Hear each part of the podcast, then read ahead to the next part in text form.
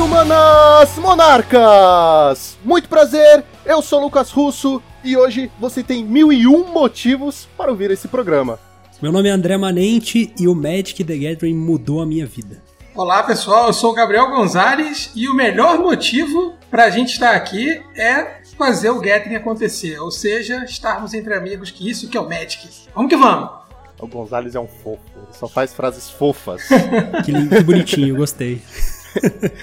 Exatamente, pessoal, nós trouxemos o André do Motivo para conversar conosco e contar um pouco sobre a vida dele. E por quê?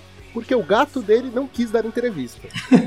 É, o Chaz, a agenda dele é muito apertada, não é fácil conseguir, tá ligado? É, aí ele manda o estagiário. Não, tudo bem. A gente se contenta normal, com normal. Por isso que eu tô aqui. Ele tá dando entrevista pra New York Times, Oh, entendeu? Deus. Essas Ah, coisas é, assim, sabe? Mas o importante. Tudo isso e muito mais depois dos nossos reports.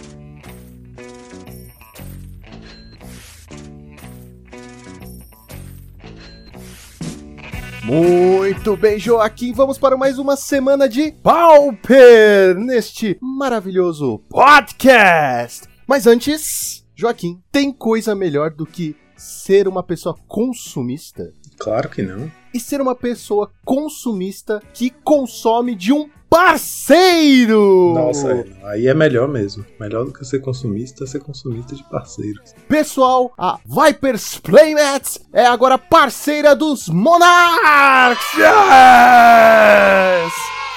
Sim, sim, sim, pessoal. Tem maneira melhor do que jogar Magic naquele seu playmat, cara, feito pra você. Pois aqui na Vipers Playmats você pode escolher a sua arte e pedir pra personalizar. Meu, quem não quer ter o próprio playmat personalizado? Eu, eu já quero o meu, com certeza. E você, Joaquim? Ou eu já fico aqui pensando o que, que eu faria, cara. Escolhe a sua, a sua arte de Fatland favorita e coloca. Eu vou fazer uma montagem zona com todas as artes de todas as fets do Pauper. Tá aí, é uma ótima ideia. Fazer um panoramazão e jogar. O melhor de tudo, se você for no site do Vipers Playmats e colocar o cupom MONARCHS10, você ganha 10% de desconto. Gente, sério, vamos falar sério. Produto de qualidade com desconto só na Vipers Playmats, cara. Sério, termina esse programa, entra no site deles, escolhe a sua arte, faz o pedido, coloca o código MONARCHS10, porque você também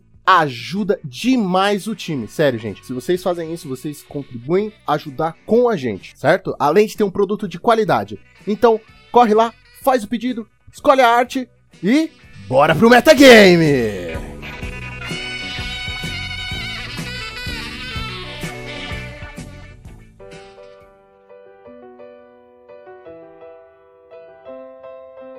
Joaquim, o que tivemos no Challenger do sábado?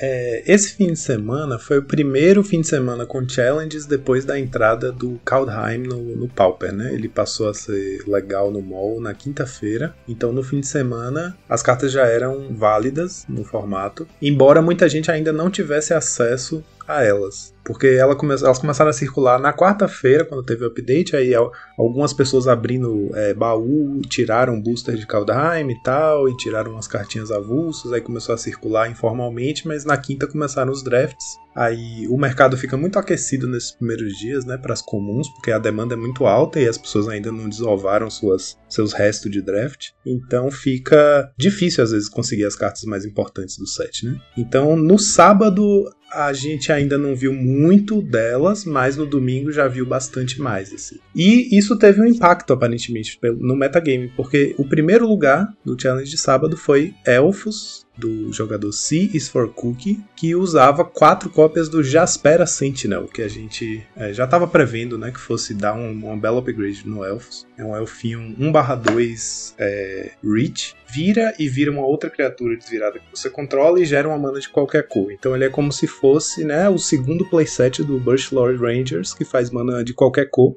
Ajuda demais na mana. Então agora isso significa que o Elfos, a lista, não precisa mais usar uma ilha e aquele elfinho de duas manas que, que busca land. Que era, sinceramente, um- uma das piores criaturas do deck, né? Tava ali só pra poder fetchar aquela ilha e buscar a- o azul pro Distant Melody, que é aquela sócia de quatro manas que compra carta igual ao número de criaturas do tipo que você escolher, que você controla. Então, o que que acontece? É, o, o Elfos tinha meio que migrado e virado é, um deck que abandonou, a maioria das builds do Elfos abandonou Distant, Distant Melody porque era mais fácil se manter monogreen né, e, e usar Lead the Stampede e Wind Way para comprar carta. Mas é limitado, né? Você compra no máximo 4 com uma e no máximo 5 com a outra. Distant Melody permite que você combe insanamente, né? Você consegue comprar 12, 13 cartas de uma vez.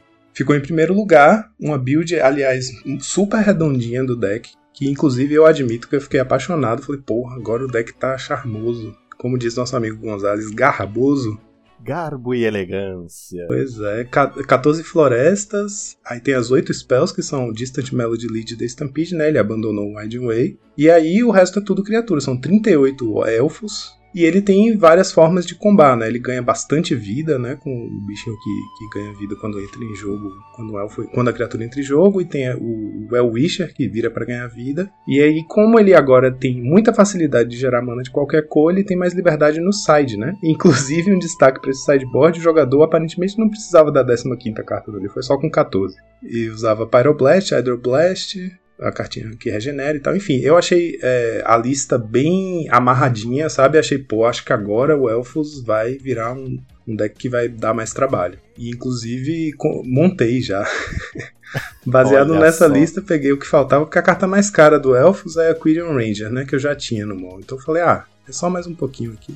Aí já comecei a jogar e de fato ele tá rodando bem, bem bom.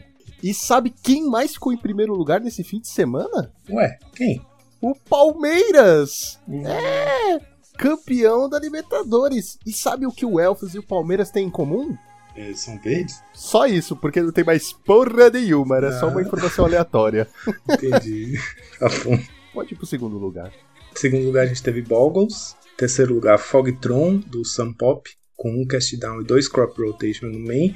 Essa coisa de usar dois crop no main tá ficando mais popular, né? Por muito tempo eles estavam usando um só e agora voltaram a usar dois. Alguns estão usando até três. Acho que também em resposta à quantidade de LD, né? Que tá tendo no, no metagame. Quarto lugar, Fogtron, Modern Monkey, também jogador italiano, com um cast down, dois crop rotation, uma counter spell e um Sea Beyond no main deck. A counter spell também a gente atribui muito a LD, né? Porque é uma uma anulação que consegue pegar um LD no começo do jogo, assim, se tiver mana colorida. Quinto lugar, Fogtron, uma build mais tradicional, sem, com um crop só, sem cast down no main deck. Depois de você ter falado Fogton três vezes, você sabe o que isso significa, né? O quê? Banotron, Banotron. As pessoas gritando com ancinhos enforcados. Banotron, Banotron. é. Agora você vê, né? Tem a gente, terceiro lugar foi o Sun Pop, quarto lugar foi o Modern Monkey, são dois jogadores italianos que são bem meio especialistas no deck, né? A gente vai ver já já que ele foi o deck mais jogado nesse challenge, então natural ver tanto subindo pro top 8. É, sexto lugar, o R Fadas, é, o jogador Cicciodire, que é italiano também. É, é aquela versão do R Fadas com French Inventory, Aí, notoriamente, essa lista dele não tinha ainda a Land, a Dual Land, que agora já tá jogando bastante em todas as listas do R. É, acho que justamente ele deve ter simplesmente pegado a lista aqui. É, acho que, se, se eu não me engano, é quase igual à lista que ganhou o challenge do domingo anterior. É, quase igual. A única diferença é que ele usa quatro Brainstorm. A do, do- da semana passada usava dois Brainstorm e dois Ponder. Ele usa também um Bonders Ornament no sideboard. Essa foi uma techzinha, né, que veio do, do PTQ da semana passada, o Super PTQ, o jogador de UB Fadas usou uma cópia de Bonders no side para poder se aproveitar dos Bonders dos oponentes, já, já que o B tem muita dificuldade de lidar com artefato. O R até tem ferramentas para destruir artefato, né? mas nesse caso ele preferiu ir com o próprio Bonders dele. Sétimo lugar a gente teve o B Fadas. A gente vai ver esses dois decks caminhando muito juntos agora nesse momento do meta, sempre um colado no outro. O jogador Neco Neco Neco, uma build bem tradicional. Também notoriamente, ainda não usava o Ice Tunnel, que é a Dual Land preta e azul, né? Que também tá fazendo, marcando presença nesse deck desde então, porque, né, ela é uma ilha pântano, então você consegue, se você baixar ela no primeiro turno, você já começa desde o primeiro turno do jogo tendo mana azul e ao mesmo tempo podendo fazer um Snuff Out. Então, turno 2 você consegue ter duas manas azuis pra fazer uma counter e ao mesmo tempo ter um Snuff Out em pé, que é bem potente nesse deck.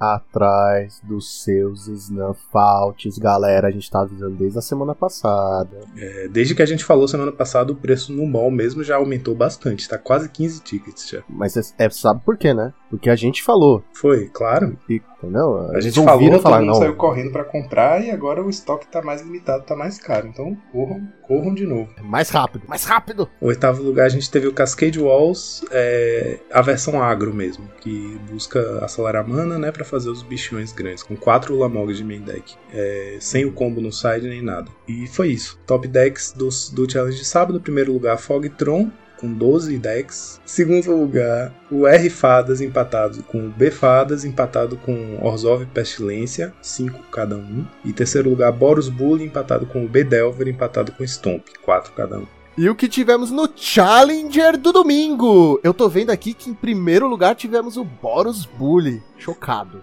Foi, Boros Bully. É, como eu venho falando ao longo dessas últimas semanas, é um deck que tá em ascensão nesse meta pós FFF, né? É, acho que ele, ele, vem, ele vem voando acompanhando as fadas, né? Que é um deck que é predador de fadas. Tem um Nossa, jogo isso muito foi um trocadilho? Isso é um trocadilho? Por quê? Porque é Boros Bully, que os bichinhos que voam. Nossa, que trocadilho ruim, cara. Ruim, Que- mas não era pra ser um trocadilho, não. Ah, agora foi. É, tudo bem, foi acidental. Mas de fato, é, o Boros Bully é cheio de passarinho, o Fadas é cheio de fada. Faz sentido. Olha que engraçado, né? É um deck que é predador dos, dos decks de fadas e é um deck que faz sentido. Imagine, os falcões vão querer comer as fadinhas que voam parecendo uns insetinhos, eles natural, Você, né? fez, você fez um trocadilho e nem reparou. Você é muito gênio, cara. Foi sem sério. querer.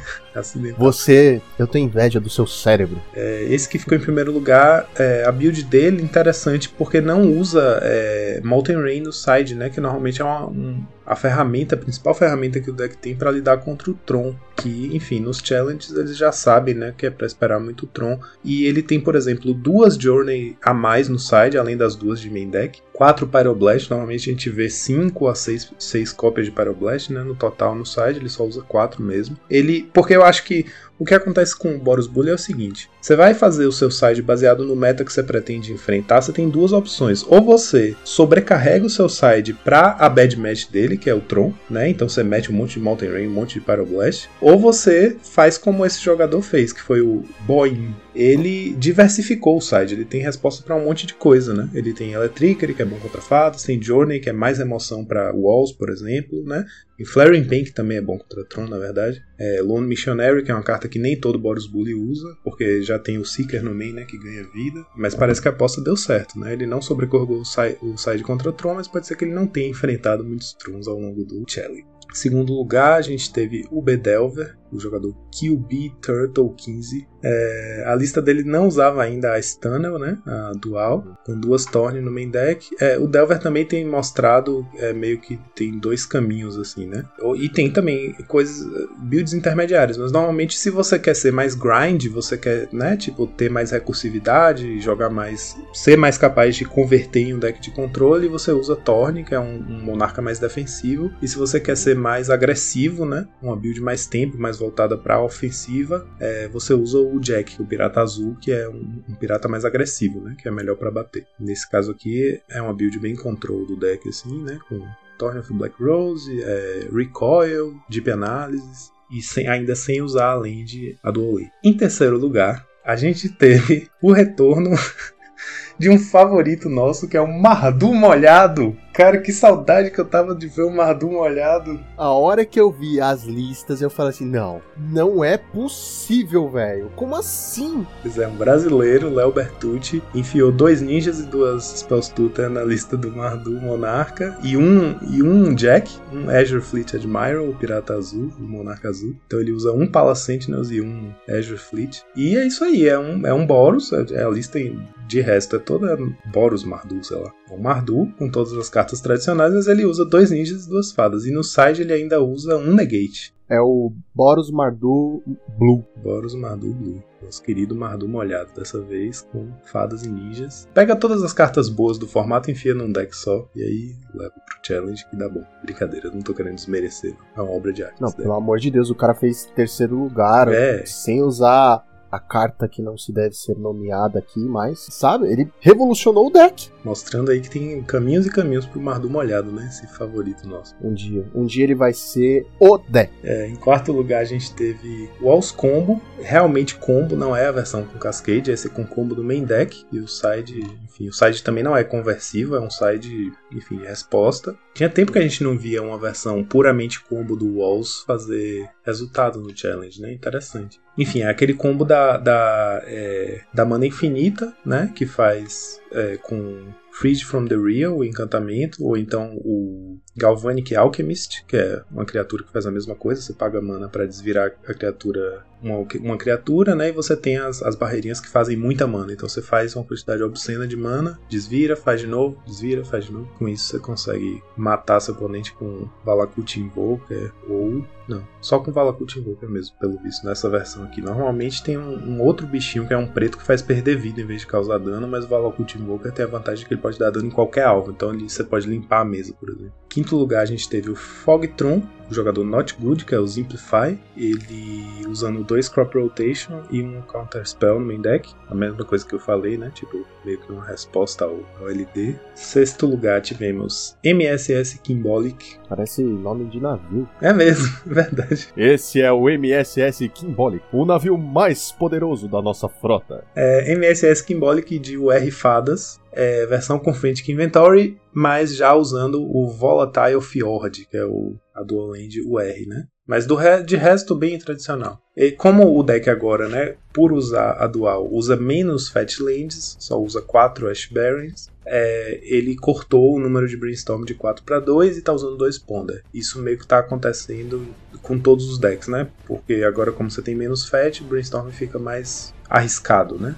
Você fazer e não conseguir embaralhar. Então as pessoas estão usando menos, algumas pessoas nem estão usando mais o Brainstorm, tem gente está usando 4 Ponder. Sétimo lugar, tivemos Beiço de Geia com o B-Fadas, como eu falei, né? Um deck sempre encostadinho no outro. É, o B dele usa só um Gurmag, um Thorn of the Black Rose e usa três cópias do Behold the Multiverse. Excelente essa carta. Tá fazendo bastante sucesso nesses decks no UB. Tem gente jogando com ela no UB Delver. Já rolou 5-0 com Grix Stitchings usando ela no lugar do Frantic. E aqui, três cópias dela, aquela carta de três manas. Oh, três quais caem um azul, um instante, você dá Scry 2 e compra dois. É um super preordem instant speed. E ela tem Fortel por um azul e um qualquer. Então você pode pagar duas manas, exilar ela no seu turno, e aí num turno futuro você pode castar ela por só duas manas. Então é excelente, muito flexível. A coisa de você exilar ela no Fortel no seu turno pode ser na end step. Então, tipo, se você deu o draw do Monarca, veio ela, você já pode colocar ela exilada e deixar ela guardadinha ali pro futuro, se sobrou mana no seu turno. E o deck dele também usando três cópias de Ice Tunnel, que é a dual UB, na base de mana, né?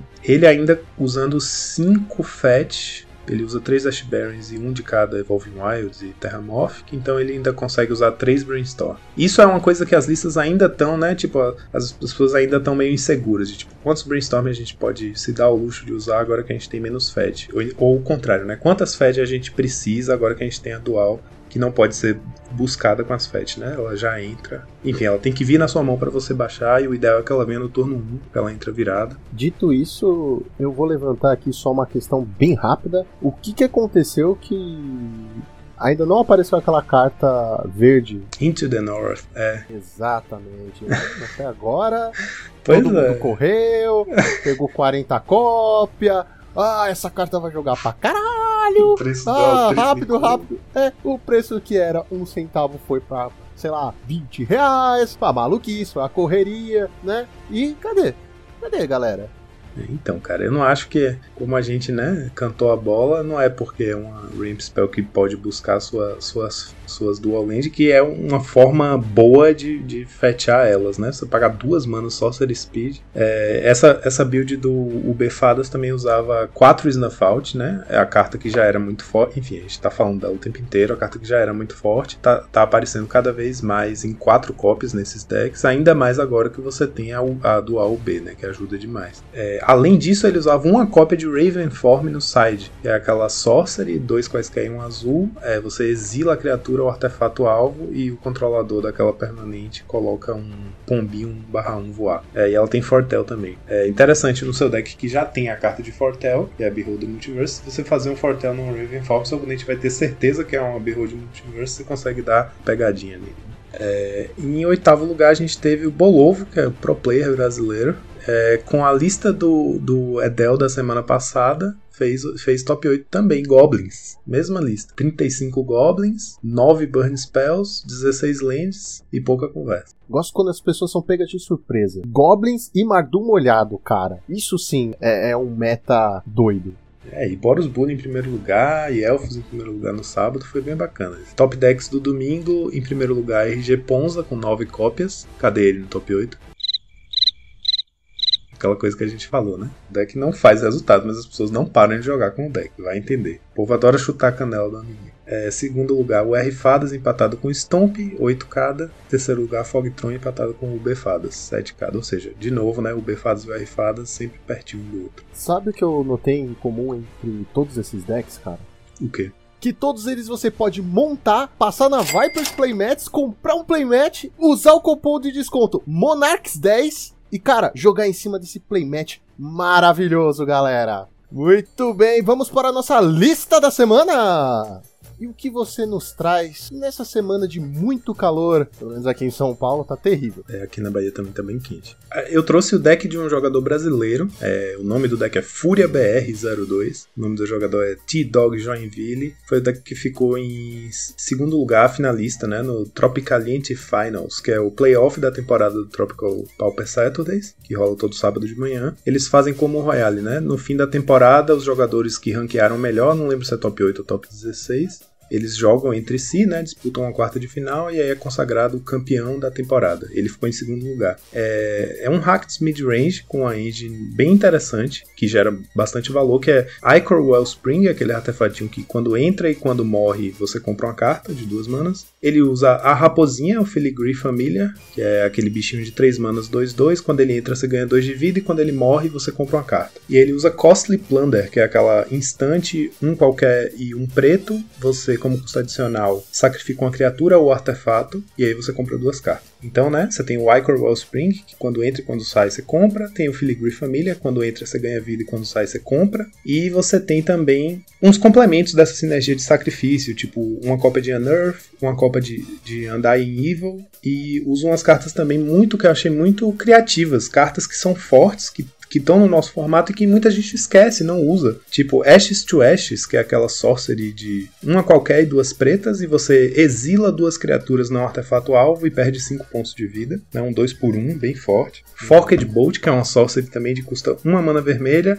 Ela faz o que o lado Fire do Fire Ice faz. Você causa dois pontos de dano dividido como quiser entre quaisquer dois alvos, jogador ou criatura, e custa uma vermelha só, mas é sorcery. E ele usa também uma carta que chama Tendrils of Despair, custa uma mana preta, como custo adicional para castar ela, você sacrifica uma criatura e o jogador alvo descarta duas cartas. E a nossa queridinha, que é Underplayed, não sei porquê, porque é maravilhosa, que é Raven's Crime, uma carta fortíssima, que o jogador alvo descarta uma carta e ela tem Retrace. Você descarta um terreno e paga o custo dela e casta ela do cemitério. É uma forma de você resolver o flood no late game, né? Você tem carta. É... Você converte seu excesso de lands em descartes pro oponente, ajuda demais. Então é isso, é um deck bem grind, com, com remoções boas, com cartas que eu achei bem criativas, que são eficientes, né? Usa também o, o, o Shrek, né? O Monarca Vermelho, usa Angler pra, como finisher, Thorn of the Black Rose. Eu achei um, um, um bem respeitável, assim. Nunca tinha visto uma build que usasse esse, essa temática, né, de sacrifício e com os artefatinhos. E, enfim, um deck interessante com cartas muito fortes e diferente do padrão, assim. Normalmente não é assim que a gente vê os Rakdos. Achei bem bacana. E qualquer deck que use Filigree Familiar com sucesso vai me conquistar. Essa raposinha eu acho ela maravilhosa, mas é uma- é carta difícil de achar uma casa pra ela. Né? Mas ela é muito forte. Ela foi um downshift recente de Commander Legends, mas que acabou ficando perdida, né? Porque teve entrou muita coisa poderosa no formato, ela meio que foi esquecida. Mas eu lembro quando ela foi preview-usada, revelada, né, na spoiler season, eu fiquei bem empolgado. Fiquei, pô, eu quero fazer alguma coisa com essa cartinha. E aí o T-Dog Joinville fez e eu fiquei feliz. E essa é a nossa lista. Assim. Eu acho que é a sua vez de dizer que você quer montar esse deck. Cara, quero, quero. Ou se quero. E eu acho até que eu já devo ter tudo. E tudo que tem aqui eu tenho. Pelo menos no mall, sim. Dá pra eu dar uma brincadinha. Achei bem bacana. E vou montar. Vou, vou pelo menos Não. brincar. Não, não, não, não, não, não. Você não tá entendendo. Você tem que montar no físico, entrar na Vipers Playmats, usar o cupom de desconto Monarchs10 e jogar em cima do seu playmat único com arte exclusiva. ah, beleza. Então é, é isso que eu vou fazer. Maravilhoso, maravilhoso. Agora vamos para os nossos reports. Joaquim, será que hoje vamos contar tudo o que estava acontecendo em preparação para o Royale Super Cup? As pessoas vão estar ouvindo a gente na quinta-feira, certo? É, porque nós gravamos segunda-feira. Ou terça, depende. Com essa brincadeira do, do- da viagem no tempo, eu acho que a gente pode falar, porque as listas de todos os jogadores de todos os times vão ser reveladas na quarta-feira. Então, eu acho que é seguro. Eu acho que não tem chance. A não ser que tenha, alguma coisa tenha dado errado, as listas não foram reveladas e a gente vai estar aqui abrindo o jogo antes da hora. Mas acho difícil. Bom, nosso time, eu tô muito feliz, assim, particularmente, com a formação que ficou. A gente tá com dois dos novos integrantes que entraram esse ano com a nossa nosso recrutamento, né, que é o Davi Garcia, que é nosso nosso membro estrangeiro, que é o Saitama. Ele vai jogar com o Jundi, que é o deck que ele criou e que, enfim, ele anda trabalhando Eu bastante. montei. Você eu montou, montei. é. Maravilhoso. Inclusive, você já pegou o cachorrinho novo, o, o lobinho com Fortel, que, que veio em Ah, pô, eu acabei de fechar o deck, os caras me inventam de enfiar carta nova. Eu vou, eu vou falar com, com o Saitama. Ele vai passar no RH pra gente conversar. Tá bem parecida a build, mas agora eu uso o lobinho. É, a gente treinou bastante, eu e o Saitama a gente tem treinado muito. É, então, o Saitama vai com o Jund dele, que é um deck mid-range, grind, né? Consegue controlar bastante e, no- e meio que passa a marcha na metade do jogo e vira um deck bem agressivo com o Cascade. Não tem nada melhor do que fazer dinossauro, pirata e o que vier é lucro.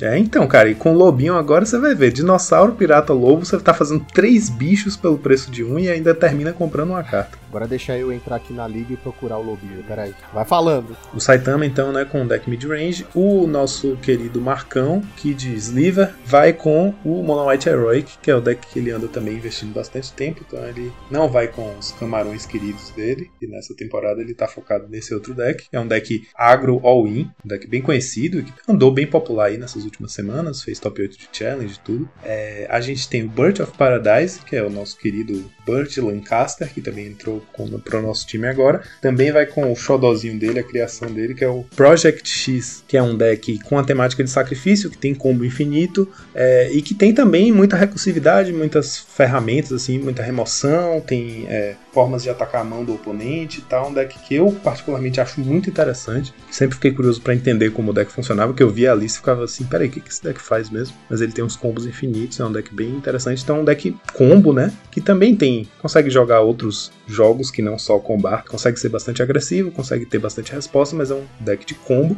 E eu vou jogar com o R Fadas, que é um deck puxado para o control, né? Ele é um agro control, tempo deck assim, que consegue fazer o meio de campo, né? Pode agressivar se for contra um um deck de controle e pode também controlar se for contra o deck agro, mas é um deck essencialmente de controle. E então a gente tá com uma formação bem diversificada, isso eu tô feliz, sabe? Tipo, acho, acho bacana assim que vão quatro arquétipos de tipos diferentes pro, pro torneio, sabe? Não tem dois agros, não tem dois combos, enfim. Isso pode ser bom pra gente, né? Pra, pra distribuição das chaves. Cada um tem sua, suas vantagens, né? Tem suas, suas matchups é, equilibradas e tal. Vou te contar que o processo de é, de, de preparo, treino e tal, foi bem exaustivo para todo mundo, né? Todo mundo treinando bastante. E eu, que sou uma pessoa muito indecisa, ficava nessa loucura entre as builds, ainda mais que o- as cartas de Kaldheim entraram pro formato agora, quinta-feira, e a gente tinha que entregar a lista no- na segunda. né? Então foi aquela correria pra jogar o máximo de liga possível, pra testar as cartas novas, ver o que vale a pena e o que não vale, ainda mais que mexeu na base de mana, né? Entrou land nova, aí você fica meio,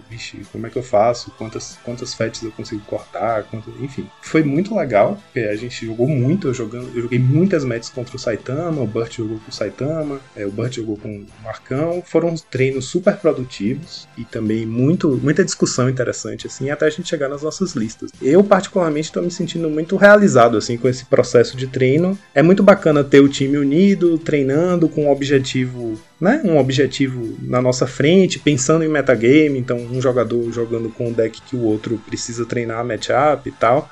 E até o processo, né, para decidir o side, por exemplo, que é um torneio grande, você vai enfrentar muita gente, né? O que, que você vai levar no seu side, que que se, para o que, que você vai se preparar. Enfim, as listas vão estar acessíveis para todo mundo. Quem quiser dar uma olhada, eu não vou falar particularmente de cada lista, mas finalmente podendo abrir o, o acesso a essas informações de treino e de preparo nosso. Não achei o cachorrinho. Não achou? Mentira. Não achei não, cara. Não achei não. Mas depois eu pego, não tem problema. Mas é maravilhoso esse torneio. Cara, esse torneio vai ser incrível, vai ser pegado. Porque estão os maiores nomes do Pauper. Ainda bem que eu só faço o podcast, porque eu não tenho essa. toda essa capacidade como jogador. Eu tô no time por algum motivo. Não, cara, claro que você tem, mas eu acho que você só tá focado em outra coisa agora, né? E acho que isso também se deve muito ao seu estresse com a plataforma do MOL. Aposto que se esse torneio que a gente tá se preparando fosse IRL, você ia estar muito mais empenhado na Ah, com função de certeza. jogador. Não, não, com certeza. Eu não suporto o MOL pelo simples fato de eu não poder ir na Vipers Playmats, usar o cupom de desconto Monarchs10 e ter o meu playmat personalizado e próprio, cara. Isso é o que mais me irrita. É, beleza. Mas maravilhoso, esses foram os nossos reports. E agora a gente vai para aquele papo com o André. Então, já sabe, né? Solta a vinheta.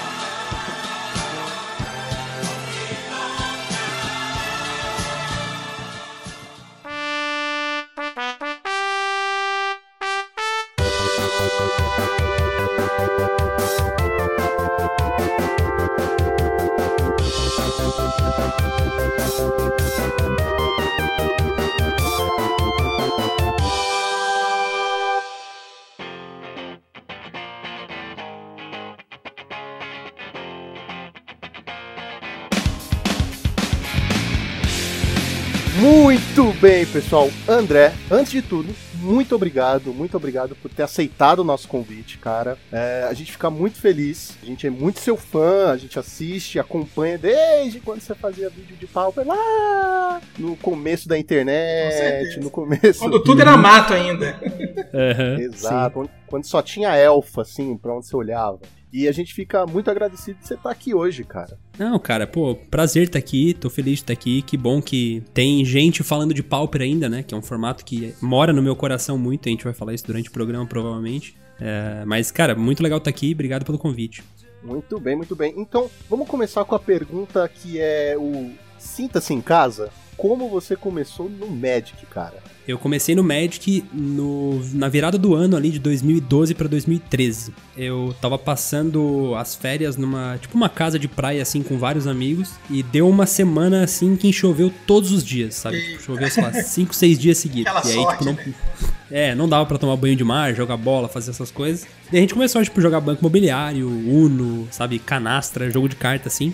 E aí um deles falou, olha, eu trouxe aqui uma caixa de sapato com Magic. E aí a gente tava uns 4, 5 e uns dois deles já conheciam Magic. E eu e mais dois amigos meus não conhecíamos. E aí eles apresentaram o jogo pra gente, a gente ficou jogando. Parou de chover, a gente continuou jogando. Nerd, e eu continuo jogando até hoje, né?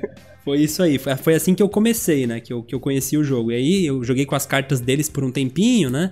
Depois, né, fui numa livraria na minha cidade, comprei um, um deck meu, e aí o resto é história, né? Daí fui aumentando a coleção, aprendendo mais. E foi, foi bem padrão, assim, na verdade. Acho que muita gente começou a jogar quando algum amigo, um primo, um vizinho ensinou, apresentou, e a pessoa, tipo, por interesse próprio, continuou, sabe? É, André, é, é, é, até comentar isso, assim, acho que o começo de, de grande parte é, nossas, dos jogadores, é, é muito assim, né? Estamos entre amigos e, e por isso que o Magic tem esse teor, né? Lógico que ele é competitivo, ele, ele leva a outros patamares, né? Mas esse início, ele acaba sendo uma memória afetiva tão poderosa, né? E tão rica para o que o Magic significa pra gente.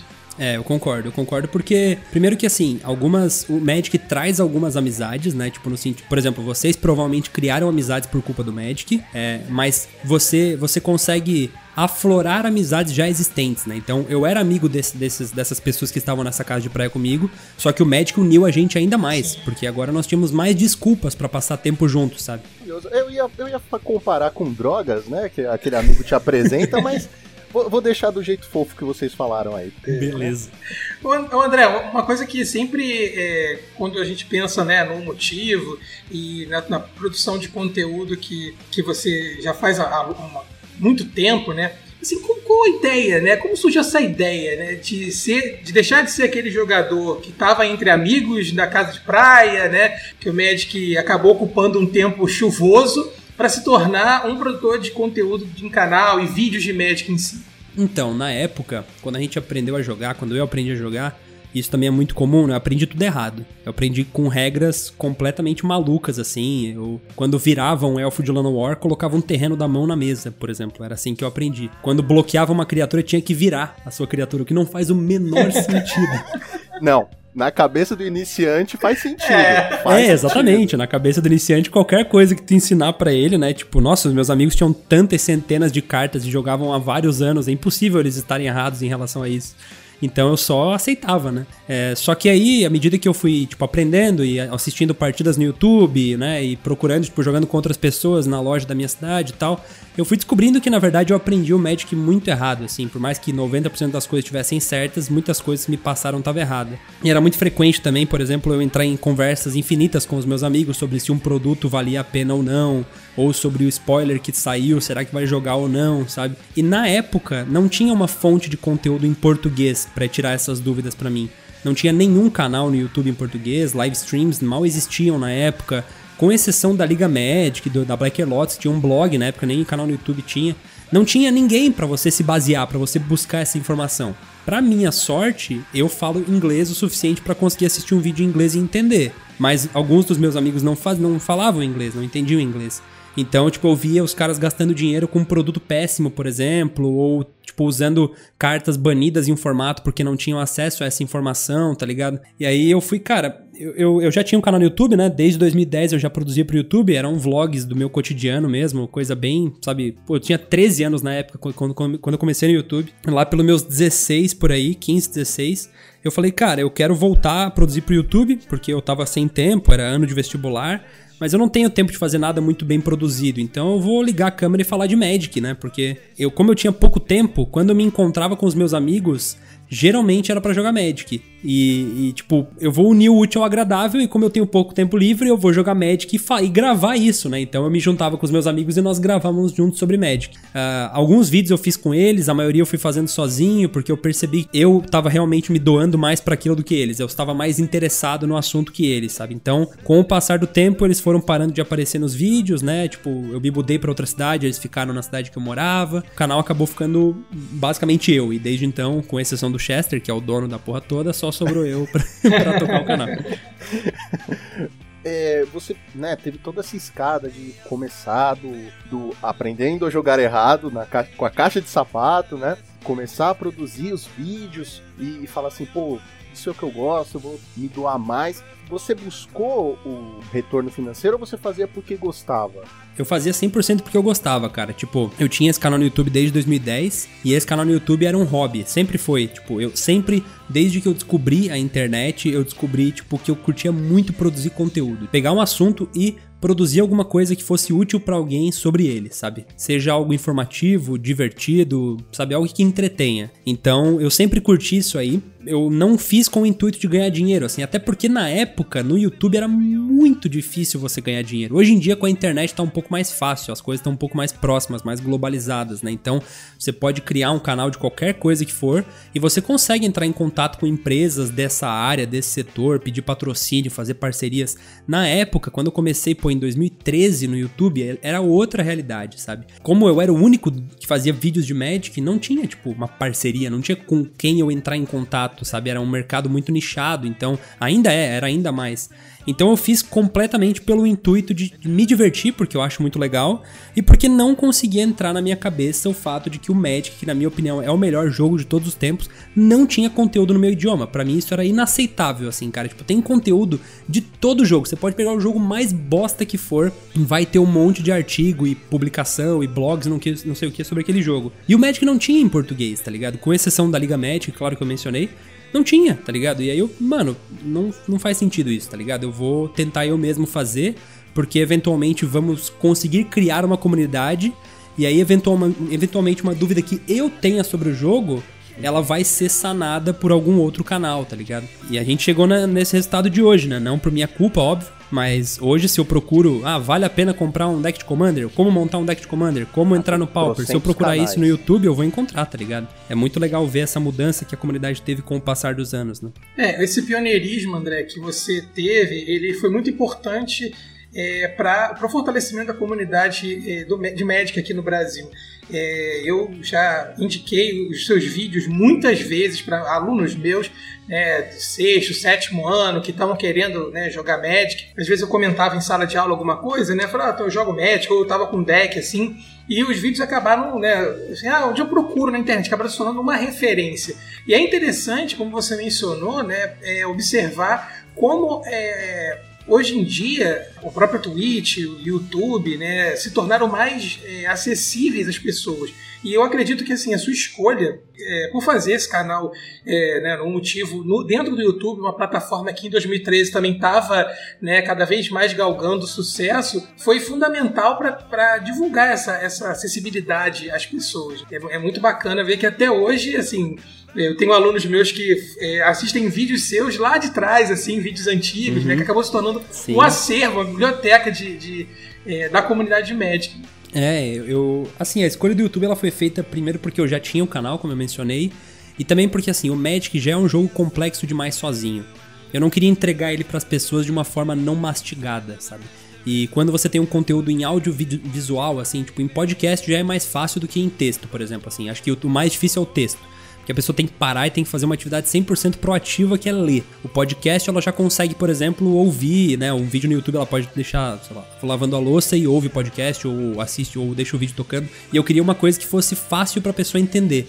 Então eu consigo usar imagem, consigo falar, consigo usar efeito sonoro, consigo fazer, sabe? Então foi uma forma que eu encontrei de entregar um conteúdo que naturalmente seria difícil de uma forma prática, sabe? De uma forma simples. Voltando só, só um pouquinho na parte do, do financeiro, porque eu acho que é é uma coisa interessante que, que as pessoas perguntam, eu, eu pelo menos tenho curiosidade, de saber em que momento você falou assim, meu, tá sendo mais do que um hobby, tá dando uma graninha, e tipo, eu consigo me sustentar com isso. Em que momento que você notou esse retorno financeiro? Cara, foi uma, foi uma coisa bem gradual, sabe? Não teve, tipo, um, um clique do tipo, nossa, a partir de amanhã eu vou, sabe, ganhar dinheiro com isso. Não foi um clique, assim. Porque o, o YouTube, a criação de conteúdo, né? O motivo, ele sempre foi o meu plano B. Eu, eu nunca dediquei tempo pra ele o suficiente pra que ele pudesse se tornar o meu plano A, saca? Não, na verdade, não, não é essa frase.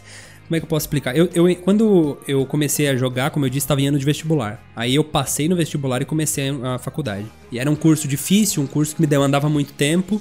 Então, o início do- da, do- da faculdade, o motivo era plano B. Era a segunda, tipo, depois dos estudos vem o canal. Então, depois que eu tô estudado pra prova, depois que o trabalho tá pronto, eu vou lá e gravo meu vídeo, faço os roteiros e etc. Normalmente, não daria tempo de fazer tudo, então, tipo, eu passava noites em claro, eu fazia duas coisas ao mesmo tempo, me virava do jeito que eu dava, porque eu gostava muito do canal, muito.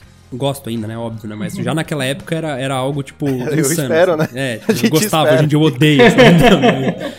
Ai, que saco, tô de saco cheio desse canal. É, não aguento mais, quero voltar pra contabilidade, sabe?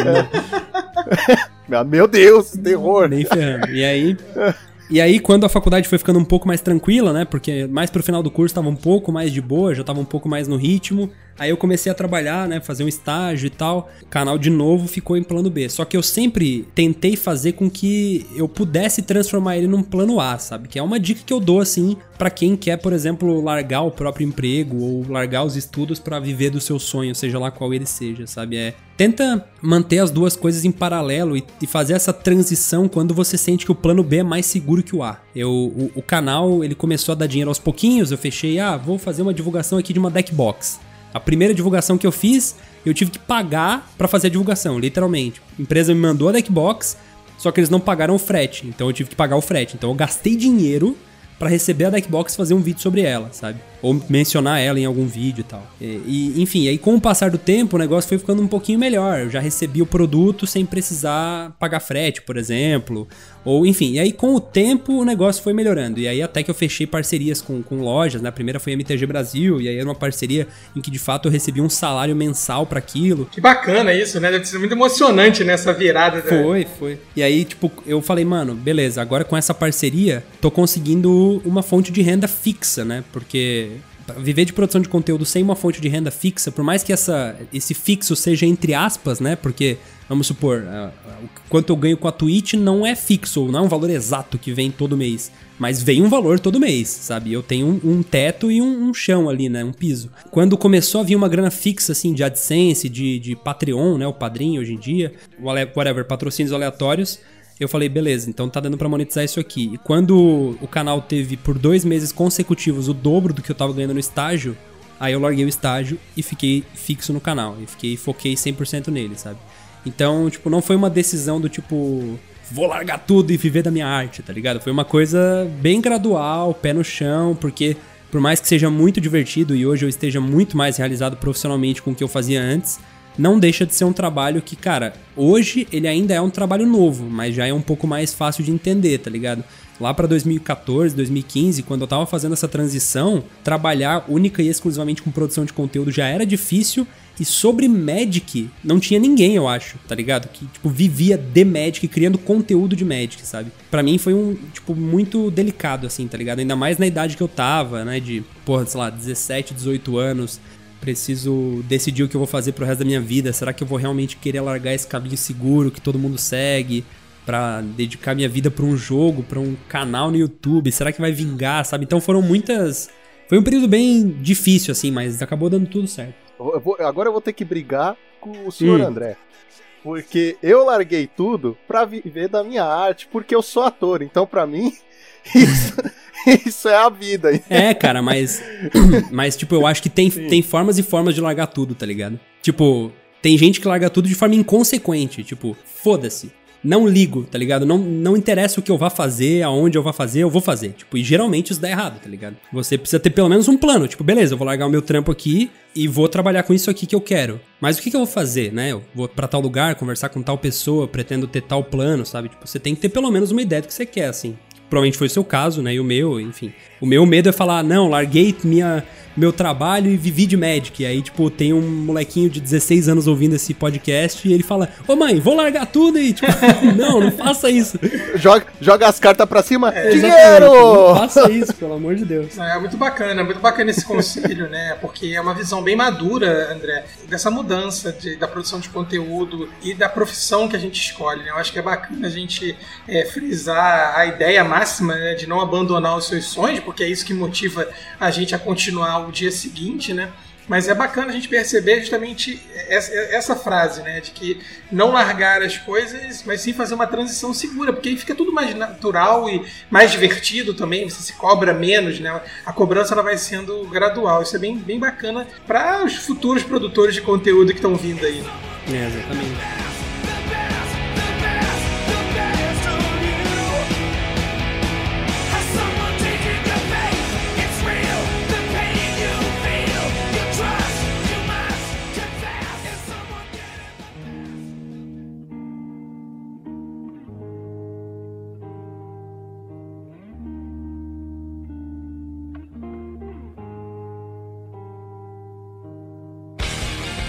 André, você começou fazendo vídeos não só de Pauper, mas os vídeos O Pauper, eles eram o carro-chefe do canal, né? Pelo menos assim, é essa a impressão que eu tinha. Tendo dito isso, o que você acha do desenvolvimento que o Pauper teve daquela época pra hoje? Você acha que o formato tá, tá bacana? Não? Você sente saudade de alguma coisa? Ou falta? Cara, é, primeiro assim, sinto falta sim, com certeza. O Pauper é um formato que, dos formatos construídos, ele é o meu formato favorito, sem dúvidas. Apesar de eu não jogar há muito tempo, ainda é um formato que toda a coleção, quando lança, eu assisto lá os vídeos de melhores cartas comuns da coleção, que o Guma posta ou que algum outro canal faz, sabe? Vou lá. Posso te recomendar um canal? O canal dos Olha aí! Este é um excelente canal. alto Jabá, mais um Alto Jabá feito aqui com Momento qualidade. Jequiti. Então, eu sempre procuro esse tipo de conteúdo e acabo pegando as cartas, né? Eu tenho uma pool pauper completa. É a, minha, a minha coleção de Magic hoje é- são dois decks Commander, minha coleção de Giant Growth e uma pool pauper completa. Eu consigo montar qualquer um dos tier, dos tier 1, 2 e 3 do formato. E é o único formato que eu dedico dinheiro a, a, sabe, ter uma pool de fato, porque ele mora muito no meu coração, me divirto muito sempre que eu jogo. Infelizmente, pela questão da pandemia, eu não tenho conseguido jogar o Pauper físico hoje, e durante a correria do dia a dia, pra mim é, é inviável sustentar o Magic Online também e tal, acaba não conseguindo. Então acaba dando foco pro Arena. Mas assim, o Pauper desenvolveu muito desde que eu comecei a produzir conteúdo. Quando o canal começou a abordar Pauper, ele era de fato o carro-chefe. Naquela época o Pauper cresceu bastante, a gente difundiu bastante o Pauper. A gente, eu digo não só eu, mas todos os criadores de conteúdo que abordavam, né? O Henrique, o Guma também fazia. O Guma, na minha opinião, uma das pessoas mais importantes do Pauper brasileiro, assim. Tipo, o que o cara fez pelo formato é absurdo. E não só o Guma, né? O, por exemplo, hoje em dia tem o Alexandre Weber, o Ramuda, tem vocês, tem muita gente que faz conteúdo de Pauper. E ele é um formato que cresce bastante, é um formato que parece estar cada vez mais saudável, na minha opinião. E, cara, é um formato que eu torço muito pelo sucesso, assim, tá ligado? Eu. Infelizmente, não acho que a gente vai conseguir ver Pauper no Arena um dia. Pelo menos não o Pauper que a gente conhece hoje, né? Pauper É, Legacy. o Pauper Legacy eu acho que é quase impossível. O formato, mesmo com a única plataforma disponível sendo o Magic Online e o Magic físico, eu acho que ele consegue, ele consegue crescer muito ainda, tá ligado? Porque ele é uma ótima porta de entrada pra quem tá começando. Foi justamente por isso que eu comecei a abordar o Pauper lá atrás, porque foi o primeiro, o primeiro formato construído que eu joguei, tipo que eu Sabe, eu jogava com as cartas de caixa de sapato, então a única regra é que não havia regras, né? A gente pegava um monte de carta e foda-se. Usava sete cópias da mesma carta no, no deck. E aí depois que a gente foi melhorando e, a- e a- e aprendendo assim, eu pensei, tá, beleza, então existe esse negócio de formatos em que eu preciso decidir um. Qual que eu vou decidir? Aí eu abri lá o Goldfish na época, cara, o único formato que eu consigo montar um deck é o Pauper, então eu vou montar o Pauper, tá ligado? E aí eu montei um Pauper, e depois montei outro, e montei outro, e eu percebi, cara, esse formato, na verdade, eu consigo montar um deck com 5 reais, se eu quiser. Hoje em dia não dá mais pra fazer isso, eu acho. Mas na época dava. Enfim, e aí eu fui montando uma pool, assim, tipo. E hoje é um formato que eu acho que tá numa situação muito boa. Ele tem os seus problemas, né? A gente vê banimento o tempo todo, mas não é uma exclusividade do Pauper, é só um descaso da Wizards para com formatos construídos que não sejam o Standard. Apesar de que nem o Standard mais. É, nem ele tá, nem ele tá nem o sendo Standard mais passado em branco. dessa, né? Mas. Tipo, essa é a minha visão do Pauper. Eu sinto muita falta da comunidade, ah, do, do formato em si, das partidas, das cartas. E é um formato que eu acho que tende a crescer muito ainda. Porque quanto mais gente entrando no Magic, mais gente entra no Pauper, sabe? Porque a pessoa vem pelo Magic através do Arena hoje.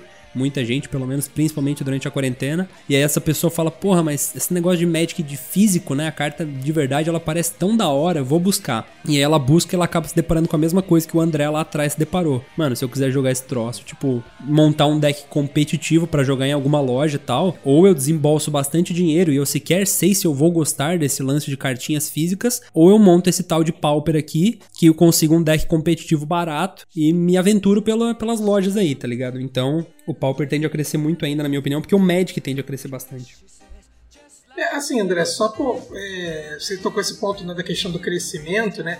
Acho que é um acordo comum aqui que é existe uma dificuldade da Wizards né, de reconhecer o Pauper talvez como o formato mais proeminente, uma porta de entrada mais acessível, talvez esbarrando em questões né, de produtos que ela lança, né, a própria logística. Mas assim, na sua visão, o que, que falta né, no, no Pauper, no formato Pauper, para ele poder se tornar né, um formato é, que esteja dentro do Arena, né, que que é a plataforma principal hoje de divulgação, o carro-chefe da Wizard, né? Assim, pra você, o que, que tá faltando pra, pra gente conseguir ter esse status Cara, essa é uma pergunta bem difícil. Porque assim, o Pauper não está no Arena não porque ele é um formato ruim, ou porque ele é um formato fraco, ou desconhecido, ou porque não tem jogadores. É porque ele envolve uma database de cartas insana. Tipo, não teria como colocar tudo aquilo no Arena, sei lá, levaria meses, anos colo- conseguir colocar tudo. E definitivamente não é a prioridade da Wizards, né? Eles estão preocupados em, tipo, tornar o jogo mainstream, né? Efeitos visuais bonitinhos e trazer pro celular. Então, a chance do Pauper de chegar no Arena, na minha opinião, é muito próxima da chance do Modern chegar no Arena ou do Legacy chegar no Arena, sabe? O Pioneer tem uma chance um pouco maior porque é um formato mais recente, né? Mas Eles estão voltando às coleções. né? é, Então, exatamente. Agora o Pauper, cara, quantas dezenas de milhares de cartas tem no Pauper? Sei lá, não sei, não sei se chega a 10 mil, mas que seja, sei lá, se tiver 5 mil cartas, mano, é muita carta, velho. Cada uma tem que ter a sua arte bonitinha. Eu sei que eles podem importar tudo através de um banco de dados, só que provavelmente essas cartas vão precisar ser colocadas em alguma coleção. Como é que você vai ter acesso a elas? Eles não vão dar essas cartas de graça. O jogo é free to play, mas não é, sabe? Não é o Papai Noel, ele não vai te dar tudo de graça. Então, é um formato difícil de implementar no Arena e com certeza isso ah, é uma barreira, é um limitante pro crescimento do formato. Eu acho que assim, o formato ele cresce bem. Eu não sei o que, que falta pra ele. Eu não sei se, se falta alguma coisa, tá ligado? Eu acho que ele é um formato que tá no tamanho, num tamanho saudável, sabe? Eu acho que às vezes a gente pensa muito nesse negócio de, bah, mas meu formato precisava crescer mais, sabe? Mas quais são os benefícios do crescimento de um formato? Será que ele não tá num tamanho legal? Será que não é o tipo de formato que pode ser engolido por ele mesmo se virar um formato extremamente mainstream, tá ligado? Isso acontece às vezes. A gente vê muita gente, por exemplo, que começou a comemorar o crescimento do Commander quando a Wizard sancionou o formato e, e começou a produzir é, vários e vários e vários produtos sobre ele. E aí hoje em dia você vê gente reclamando porque cada produto de Commander que sai tem uma carta mais quebrada que a outra, que o comitê tem que banir, não sei o que. E aí acaba, tipo, o formato se matou. Não é que ele se matou, óbvio, o Commander nunca esteve tão grande. Mas é um formato que o crescimento dele traz atrelado a, a, a isso muitos problemas, tá ligado? Então eu não sei se, se é benéfico que o Pauper exploda e que todo mundo jogue Pauper, saca? Talvez seja, mas eu não sei. Eu acho que o que a gente queria, o pessoal da comunidade queria um pouco, talvez fosse mais. Não queria usar a palavra respeito, porque eu não sei se Reconhecido? é. É, um pouco mais de reconhecimento, não fosse aquele, aquele filho que você, tipo, ele vem com um desenho e o pai só faz, aham, vai lá, vai lá, Sim, senta lá que tá bonito. Cara, eu também queria isso. Eu queria, por exemplo, que houvessem. Eu não sei se vocês lembram dos Modern Event Decks que tinham uma época. ou dos sim, Challenger Decks do legal, Standard agora. Eu adoraria que houvesse um Challenger Deck Pauper, por exemplo. Sabe? Coloca lá um Mono Black Control, um Boros, um Boros Bully, whatever, um, um Wizard Fairies, não sei. Coloca lá os decks mais. Tron não. Tron, pelo amor de Deus. Ó, não, não, mas já vai começar o bullying? Não, não, não, não, não, Tron não. Se tiver algum tronzeiro aqui, me avisa, Ah. inclusive, que eu, eu tenho um compromisso agora, vou ter que ir embora. Ah, tudo bem. Aqui, aqui, é- aqui é time B. Tô de boa. Ai, tô ai, tranquilo. e aí, Pelo bem do programa, eu vou dizer eu não jogo. beleza, que bom, tô orgulhoso. Tá negando. Negou três vezes. Que bom que eu não tô me envolvendo com esse tipo de gente. E. E aí, eu acho que seria interessante, por exemplo, um, um Challenger Deck Pauper, sabe? Eu acho que esse tipo de mimo o formato mereceria. Só que eu não sei é, o, por, o que que falta, tá ligado? Por que, que eles dariam prioridade pra isso, ao invés de dar prioridade pra um formato que vende booster, por exemplo? Não, sim, vender booster sempre vai ser a prioridade da Wizards, mas o, o que eu digo com reconhecimento e com um pouco mais de carinho e respeito é porque é, eles lançaram cartas que sabiam que iam dar problema no formato, que sabiam que ia dar dor de cabeça e não, não tiveram o cuidado de falar: não, gente, a gente percebeu. Ou, ou a gente vai banir, ou a gente vai aumentar a raridade, alguma coisa assim, sabe? A pessoa sabe, mas tipo, ah, tá bom, caguei. é, Provavelmente você tá pensando no. não, a gente não fala Ah, mais. vocês não falam dessa carta, é um nome proibido. Tá, Não. beleza. É um- agora É, o- é o é, Lorde, Desculpa, é o Lorde é, Voldemort. Coloca, aqui do co- coloca um pi no meu- na hora que eu falei ali, tipo, um pi. Não, não, ninguém sabe que carta falou é. três vezes, tá expulso do. falou três vezes, tá expulso. É, mas enfim, o. Mas é, é mais essa questão, sabe? Tipo, a pessoa sabe, ah, os envolvidos sabem, avisam e. Ah, mano, mas a gente vai lançar assim mesmo, caguei. Cara, assim, ó, vou te falar uma coisa. Por muito tempo, eu considerei a Wizards of the Coast incompetente para com o time de testes e desenvolvimento das coleções.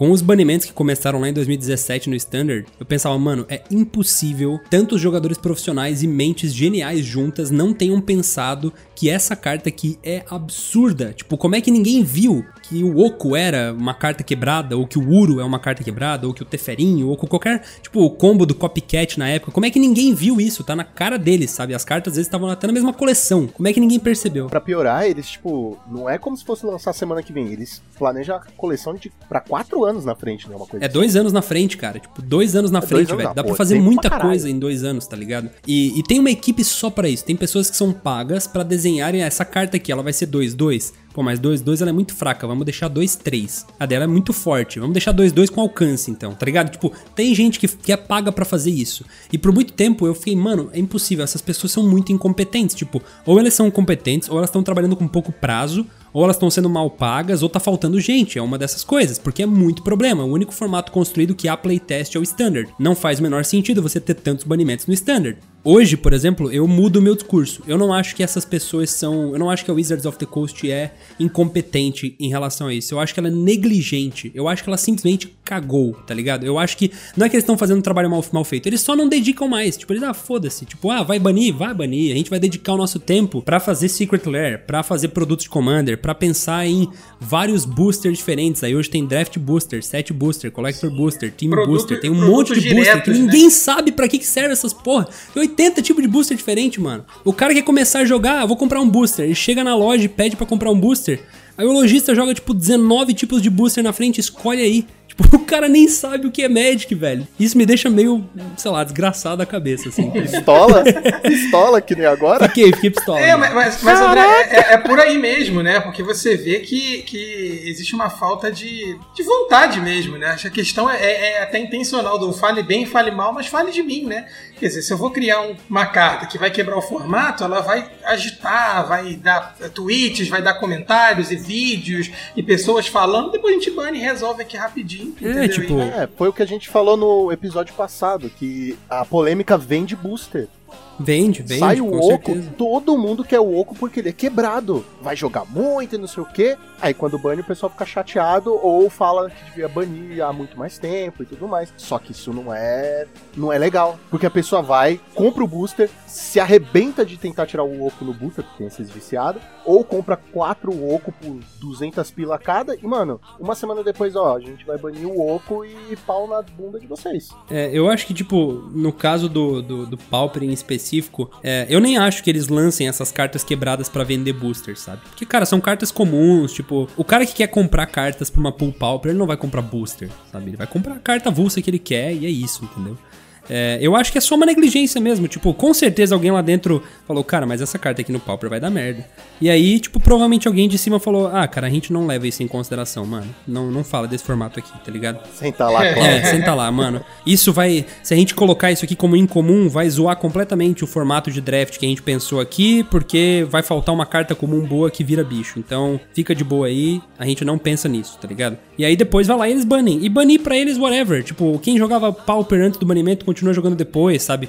Eles já entenderam que o Magic é um jogo bom por si só, a ponto de a gente aceitar práticas que, que são quase, tipo. Eu não quero usar a palavra abusivas, porque, mano, um banimento em um formato de um card game de, tipo, cartinhas de papelão. A gente não é um problema, sabe? Nossa, um puta de um problemão. Não é uma pandemia. É, é, exatamente. Tipo, só tem uma coisa mais legal que jogar Magic, que é reclamar de Magic. Então por isso que a gente tá aqui.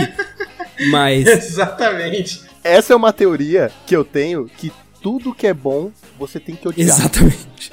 Star Wars é muito bom, mas o público odeia, pelo menos a, a nova trilogia, né? E por aí vai. Magic é bom porque a gente odeia, cara. Exatamente, mano. A gente Exatamente. odeia. E aí, tipo, a Wizards não tá preocupada com, com o banimento de. Não, não pode mencionar, né? O banimento da carta azul. O de- dois, já foram O dois. Strike 3 tá dois. fora, né? É, o banimento da carta que não pode ser mencionada. é. Então, eles não estão preocupados com isso, cara. Tipo, eles não é, tipo, nem incompetência, é só negligência mesmo. E, e isso acontece com outros formatos também. Se você for ver o pessoal do Legacy, eles estão o tempo todo reclamando. Tem cartas que são lançadas que estão jogando vintage de uma forma, tipo, que. Cara, pra você conseguir lançar alguma coisa que quebra o vintage, é porque, tipo, tem alguma coisa muito errada, velho. Você tá se esforçando muito, né?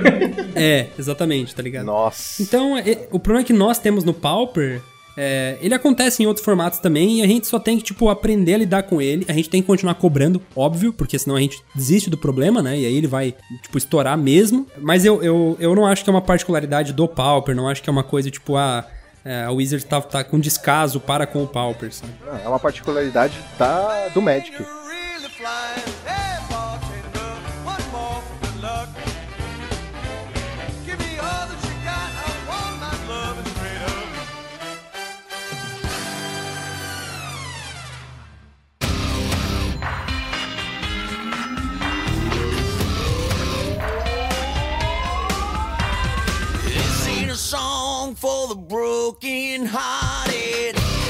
André, eu, eu queria trazer uma pergunta aqui, né, aproveitando, voltando na verdade um pouco essa questão da produção de conteúdo, né, algo que a gente vem debatendo muito entre nós, né, entre comunidades de, produtores.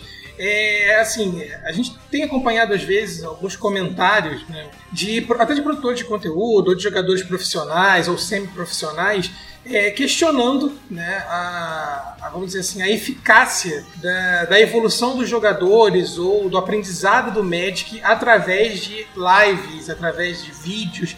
Né? É, isso gerou uma repercussão né, é, na comunidade, enfim, debatendo essa importância. Então queria, a gente queria ouvir de você, né, que talvez seja uma das maiores referências de produção de conteúdo de Magic aqui é, no Brasil. Qual é a sua visão sobre isso? Né? As lives elas podem ser consideradas um bom método de estudo, uma, uma, uma boa forma de aprendizado do Magic em si? Sim, elas podem, mas há lives e, e, e há lives, né? Tipo, você não vai estudar Magic assistindo a minha live, por exemplo. Porque eu não faço a menor ideia do que eu tô fazendo. eu sou muito ruim. Então, se você quer estudar Magic, tipo, a menos que, claro, ah, o cara que tá começando agora, o cara que joga há pouco tempo, o cara que tá chegando no formato agora, se ele quiser usar minha live para tirar uma dúvida, para entender por que, que eu baixo a minha criatura depois do combate e não antes, para não dar informação pro oponente. Tipo, essas coisas eu peguei, eu não sou um jogador péssimo, vai, eu sou, tipo, mediano, só não sou bom, sabe? E não me esforço para ser também, não, não, não tenho pretensão de ser um jogador competitivo, profissional, nem nada. Não quer ser o próximo PV, Não, quero, eu tô bem de boa. Até porque eu, nossa, teria que estudar muito, dedicar muito tempo pra isso, zero condições com, com o que eu tenho hoje, sabe? Então, eu acho que cada criador de conteúdo, cada canal de transmissão, ele vai ter o seu objetivo. O meu objetivo é entreter e informar. Esses são os meus objetivos. Eu vou, pô, lançou um negócio novo de Magic, uma coleção, vou falar dessa coleção de uma forma divertida. Vou fazer piadinha, vou fazer meme, vou mostrar as cartas que chegaram, vou informar as pessoas, sempre com um pouco da minha opinião embutida ali, sempre deixando claro quando é um fato, quando é minha opinião, sabe? O cara que quer colar ali toda tarde pra me assistir jogar, ele vai ver que eu sou um jogador mediano, às vezes eu brinco de saber jogar bem, às vezes eu esqueço o que a carta faz, é normal. A pessoa que quer aprender a jogar, ela tem que buscar lives de pessoas que são muito boas. Você quer aprender a jogar Magic hoje assistindo lives? Vai assistir a live do Sanduba, né, do Sanduíche, do Capa Rosa, do pessoal da Liga Magic, ou de outras pessoas que são jogadores bons, do Ramuda, o Alexandre Weber, por exemplo. Pô, o cara é tricampeão nacional Pauper, velho. Você quer aprender a jogar Pauper? Uma boa forma é assistir a live daquele cara, porque ele é muito bom, tá ligado? Ah, você quer, tipo, se divertir, se entreter? Você pode buscar um outro conteúdo. Alguns conteúdos vão ser mais entretenimento e menos né, competição, e outros vão ser mais competição e menos entretenimento. Sempre vai ter um pouco dos dois. Eu não quero dizer, por exemplo, que um conteúdo como o do Alexandre Weber não é divertido. Óbvio que não, eu assisto a live dele o tempo todo. Só que se você quer aprender a jogar, você vai ter que priorizar alguns criadores de conteúdo que são, sabe, pessoas mais experientes. Então, enfim, eu não sei se eu respondi a pergunta, Ah, sim, sim. mas eu acho que sim, eu acho que sim. Você pode usar conteúdo audiovisual pra estudar Magic, sim. Não à toa, uma das melhores formas de você aprender a jogar Magic hoje, se você quer ficar bom, é através de um curso como o do PV, por exemplo, que é um curso em vídeo. Então, tipo, não, não tem prova maior. Se o melhor jogador de Magic da história, na minha opinião, mas o melhor atualmente hoje, se ele ensina as pessoas a jogarem através de vídeo, quem somos nós pra dizer que vídeo não tem como ensinar as pessoas a jogar, tá ligado? Sensacional. Se a gente aprende a fazer podcast só assistindo vídeo no YouTube, É, exatamente. pode aprender a jogar Cara, Magic, são né? pouquíssimas as coisas que você não consegue aprender através de vídeos hoje, velho. Ah, eu quero aprender a temperar uma carne. Vai no YouTube. Eu quero aprender a trocar o vaso do meu, meu vaso sanitário, a tampa. Vai no YouTube. Tipo, qualquer coisa que você, você quer aprender, você vai lá e aprende, velho. Menos como ganhar dinheiro rápido e É, fácil. essas aí só ganha quem faz o vídeo. Quem assiste não ganha. É verdade. Quem assiste tá perdendo dinheiro. Uma dica, gente, é pirâmide. Tudo pirâmide. Né, continuando esse assunto, você acha que tem uma diferença entre o produtor de conteúdo e o jogador competitivo? Ou o jogador competitivo pode ser um produtor de conteúdo ahn, que entretém, sabe? Porque eu, eu vejo muitos é, jogadores competitivos que fazem live, porém é aquela pose de jogador competitivo. Não fala muito, é, explica, explica pouco, interage pouco Uhum. com, com o chat e vice-versa. Produtores de conteúdo que interagem mais com o chat, falam bastante, na hora de jogar são mais pra menos do que pra mais, né? Você acha que pode ter um equilíbrio? Você pode assistir um jogador com- competitivo e falar assim, mano, eu me divirto vendo essa live. Com certeza, cara. Vou citar de novo o Sanduíche aqui. Na minha opinião, a live dele é uma das mais divertidas que tem de assistir. E o cara, tipo, foi semifinalista do Twitch Rivals, por exemplo. Ou ficou em segundo lugar, vice-campeão, alguma coisa assim. É, foi vice-campeão, foi vice-campeão. Vice-campeão. O, o Sanduba é um dos melhores jogadores do país hoje. E tem uma das lives mais engraçadas, mano. A live dele tá cheia de meme, cheia de efeito sonoro engraçadinho, piadas internas. O Sanduba é um amigo meu, é um cara que eu acho que, assim, é incrível o que ele faz. Quem, quem já fez uma live ou gravou algum vídeo jogando Magic antes, sabe que quando você começa a gravar e narra o que você tá fazendo e responde comentário e tem música e coisa aparecendo na tela e chat, não sei o que, o seu nível de jogo cai muito, velho, muito. Tipo, eu não sou bom, mas na live eu sou muito pior, tá ligado? É, porque, porque, cara, é muita coisa. Tipo, por exemplo, hoje eu tava ali ao vivo, pô, sei lá, 450 pessoas falando num chat, com um monte de efeito sonoro e mensagem de sub e doação, tipo, arena aberto e, e tem que twittar o negócio da live e responder não sei quem no sussurro. Tipo, a minha cabeça, ela tá dividida em inúmeras tarefas, tá ligado? E uma delas é jogar É jogar. O, o André, eu tenho passado por isso, né? Eu tô, atuando agora também com um canal de, de xadrez para iniciantes, né? E existe jogar o xadrez sem estar na live e estar ao vivo, porque ao vivo é caótico, você tem que pensar, se concentrar e a galera tá interagindo, né? É, é um, é um exercício a mais, né? O jogar passa a ser quase que secundário, né?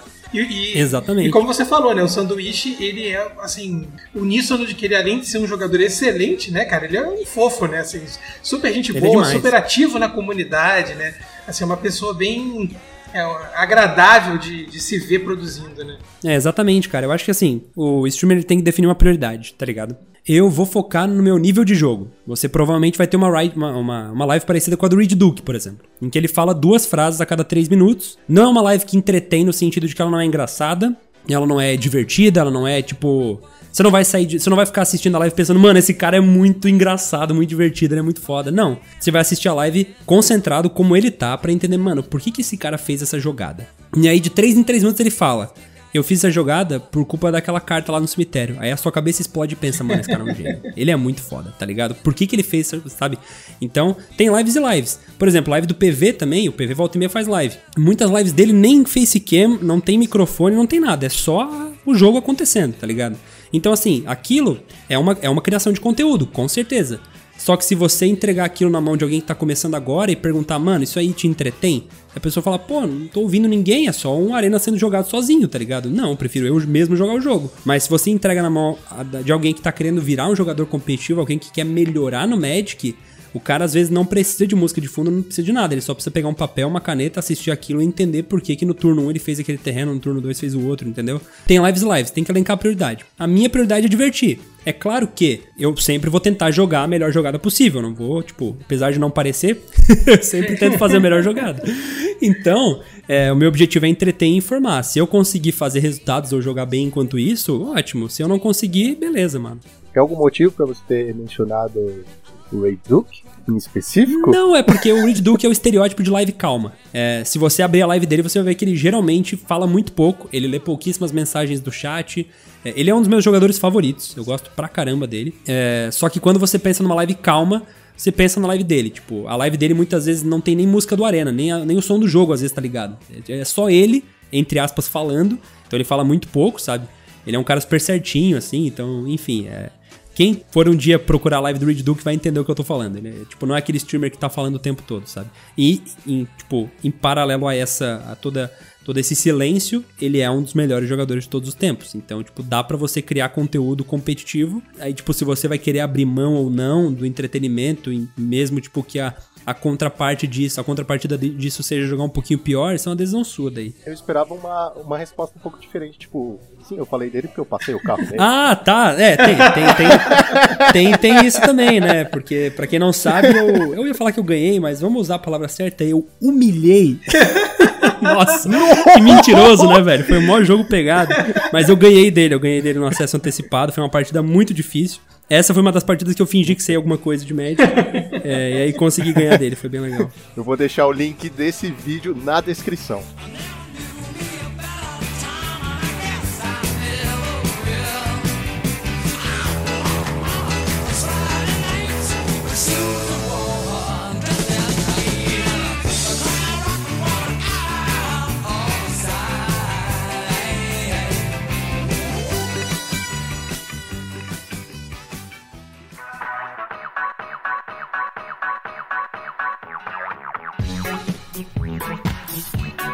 E André, assim, quais dicas você daria para quem deseja começar a produzir conteúdo?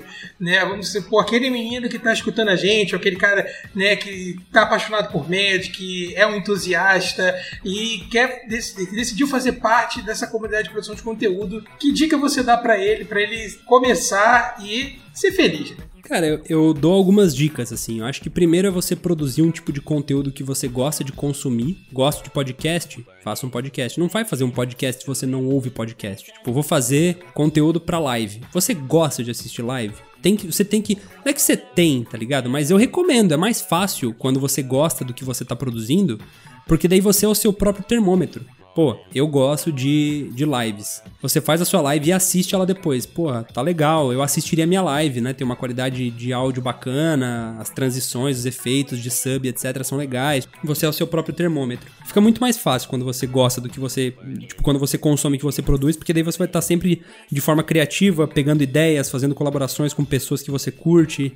Acho que uma outra dica é estudar bastante, né? A gente tem a impressão de que, assim, se o objetivo da pessoa for só fazer isso por diversão, beleza, não precisa dedicar tempo pra estudar analytics, indexação de vídeo, media kit, essas coisas. Mas se você quer trabalhar com isso, não tem faculdade de YouTube, não tem, tipo, um- você pode até fazer uns Ainda. cursos, né? Ainda, não tem, ainda é. não tem Um faculdade dia de vai ter, mano, certeza. Você, for, você é formado o quê? Eu sou um É, youtuber. exatamente. Formado. Então, é. Até perdi o fio da meada. Não, mas enfim, é isso aí. Tipo, estuda. Estuda porque não é porque é uma profissão nova, que é divertida e que você vê um monte de gente. Porra, olha lá o André, passa a tarde inteira, o dia inteiro jogando cartinha e tá ganhando dinheiro. É a vida dos sonhos. Não. não. Trabalho muito, faço muita coisa. Jogar Magic em live é a parte mais fácil do meu trabalho. Fazer os vídeos pro YouTube é a segunda parte mais fácil do meu trabalho. A parte difícil é colocar comida na mesa, é convencer as- os anunciantes de que esse conteúdo tem retorno, de que vale a pena anunciar no canal, de que faz sentido se inscrever pelo conteúdo que eu tenho. Tipo, essa parte toda, ela envolve estudo. Você não vai vir com isso do dia pra noite. Você precisa saber tipo, o que você tá fazendo. Por que quando você busca spoiler de Kaldheim em português, o primeiro vídeo que aparece é nosso? Por que, que quando você busca por deck de gigantes standard, o primeiro vídeo que aparece é o nosso? Porque a gente estudou sobre indexação, a gente, eu digo eu, né? Mas eu vou falar a gente, senão o Chess me mata. Mas é. A gente estudou, o Chess estudou, né? Indexação de vídeo Ah, e bom. como deixar o vídeo com as tags bonitinhas e um título bacana e uma thumbnail chamativa sem que você esteja enganando as pessoas, porque clickbait por clickbait também não é legal. Então, enfim, estuda. Tem muito material no próprio YouTube. Então, mais uma coisa que você pode aprender através de vídeo. Tipo, vê ali, pô, qual é a posição legal de deixar uma iluminação. Onde é que eu posso comprar um microfone legal? Qual resolução eu devo usar na minha câmera, sabe? Todas essas coisinhas você tem que estudar. Se você só for ligar as coisas e fazer, não vai ficar bom, velho. Provavelmente vai, vai sair a cagada, você vai desistir e vai falar assim, pô, o André me enganou. É, não, e aí você vai falar, ah, não, mas o algoritmo do YouTube me odeia. É por isso, tipo. Não, não, não. Esse algoritmo aí, ele é do. É do, É do Arena, é, Sim, do Arena, exatamente. É do Arena. que acaba com a gente. E, André, você acha que falta Wizards dar mais reconhecimento aos produtores de conteúdo? Tipo, eles. é, eu não vou falar agraciar, mas. Fala assim, pô, esse cara faz um bom trabalho, acho que ele merece um, um, um reconhecimento nosso de alguma forma, sabe? Ah, vamos chamar ele aqui pra fazer uma entrevista na Wizards, ou pra ele fazer uma visita, não em tempos de pandemia, né? Mas uma visita aqui na, no nosso escritório. E pensando nisso, pra você, qual que seria uma boa forma de fazer isso? Ah, cara, essa pergunta é muito difícil, porque assim, eu, como criador de conteúdo, obviamente quero que quanto mais reconhecimento nós todos tenhamos, melhor. Se eles quiserem me mandar booster de Magic toda, todo dia sim, dia não aqui em casa, eu vou achar incrível, né? Precisa de mais? Eu acho que sim, mano. Eu acho que quanto mais, melhor. Isso, tipo, eu falo não só do ponto de vista de criador de conteúdo, mas do ponto de vista, tipo, olhando de fora, eu acho que eu falaria isso. Tipo, porque o Magic é um jogo de nicho que tá entrando no mainstream agora pelo Arena, no mercado de esportes e tal, mas é um jogo que precisa manter a sua comunidade ali. Você precisa, tipo, manter o criador de conteúdo criando conteúdo, manter o jogador profissional jogando profissionalmente, tentar manter o lojista ali animado com a loja dele. Então, quando você trata bem os diferentes setores, as diferentes áreas da sua comunidade, você reforça a base do jogo que é o que você precisa para um jogo cair no mainstream. Eu acho que sim, seria mais interessante, quanto mais apoio melhor, não só para criadores de conteúdo consolidados, como para gente que está entrando agora no, no, no, no Magic. Isso melhorou muito com o passar dos tempos muito assim nos últimos anos. Hoje em dia, se você tem, um- se você cria conteúdo, muito provavelmente você consegue, assim, eu não vou dizer muito provavelmente porque eu não sei quantas pessoas aplicam não entram, mas eu sei que muita gente consegue o acesso antecipado, por exemplo, que já é uma coisa que muitos outros é, criadores de conteúdo gostariam de ter. Você tem a Wizards manda ali coisas direto para vários criadores, não manda para todo mundo, tal, tipo é difícil, impossível também mandar para todos. É, Eu não sei como é que é a relação deles com vocês, né? Tipo, quais reclamações vocês teriam. Tipo, às vezes assim a gente consegue pensar é, em quais coisas eles poderiam fazer, né? Porque, pra mim, é, é complicado pensar nisso porque eu faço parte. Assim, pode soar completamente babaca essa, essa frase, mas eu, eu geralmente faço parte da equipe que tá sendo agraciada com os mimos, né? Eu, geralmente eu recebo as coisas, faço parte das ações, por justamente pro canal tá aí há tanto tempo, né? Mas eu não sei como é pra outros criadores, eu não, sabe? Como é que é pra vocês? Até devolvo a pergunta aqui. Ah, meu Deus. Eu nunca fui entrevistado, peraí. Não tenho roupa pra isso. É, André, assim, a sua resposta ela é- foi bem interessante, né? Até pela, por questão do, de algo que a gente vem debatendo e lutando muito aqui na comunidade, né? Acho que desde a época que eu fazia as narrações pela, pela Carcel, né? Até mesmo no Twitter, né? Acho que é, a grande bandeira que nós sempre levantamos é justamente de tentar buscar assim um reconhecimento é, mais é, amplo por parte da Wizard. Né? Eu acho que o fato que você comentou, né, de você ser agraciado pelos mimos, é mais do que justo, né? Dado, enfim, todo é, trabalho que você teve, né? De produção de conteúdo, tanto tempo, né, fazendo as coisas. Mas assim, na nossa, na minha visão, até um pouco particular, né, ainda falta o Wizard eh, incentivar o pequeno produtor de conteúdo, né, porque eu acho que a roda ela precisa ser movimentada.